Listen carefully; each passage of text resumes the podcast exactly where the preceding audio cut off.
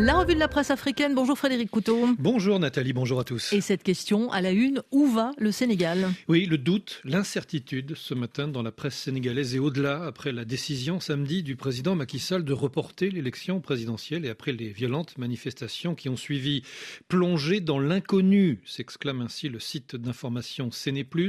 Ça chauffe à Dakar, lance Dakar Actu détonateur d'une indignation générale, prévient le quotidien 24 heures, annulation de la présidentielle, opposants arrêtés, médias censurés, 6J, la démocratie tempête Wolf quotidien, Wolf qui parle même de coup d'État constitutionnel, la République à terre, poursuit le journal. Alors pourquoi ce report?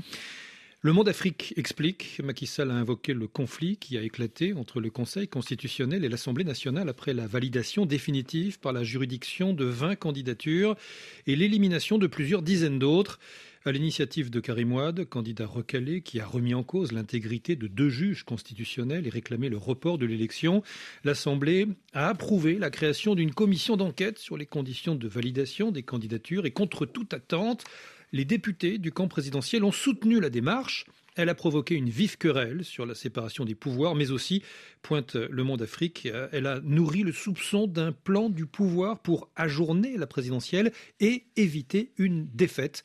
Le candidat du camp présidentiel. En effet, l'actuel Premier ministre Amadouba est contesté dans ses propres rangs et fait face à des dissidents. Pour 24 heures, c'est clair, Macky Sall a voulu se débarrasser de son dauphin. Voilà la face politique de ce vaudeville, s'exclame 24 heures. Il ne veut plus du candidat qu'il a choisi et bonjour les dégâts au détriment de la légalité constitutionnelle et 24 heures de poursuivre.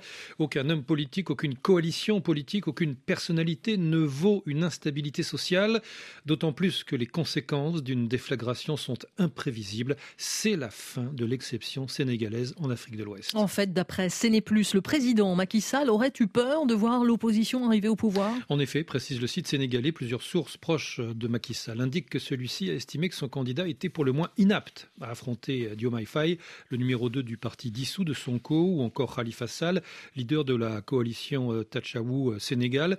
C'est ainsi qu'il est devenu euh, aisé d'utiliser Amadouba comme bouc émissaire pour provoquer une crise au sommet de l'État justifiant l'ajournement d'élections présidentielles.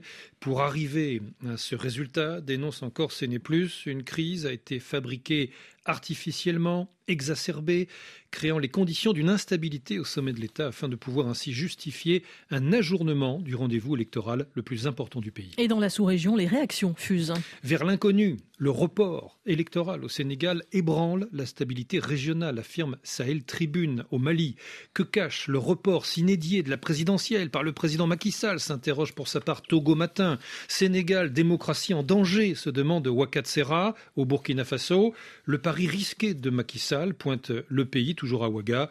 Le chef de l'État joue les prolongations pour mettre de l'ordre dans le camp présidentiel dont le candidat Madouba ne fait ni l'unanimité ni le poids pour remporter la victoire à l'élection de l'avis de certains analystes.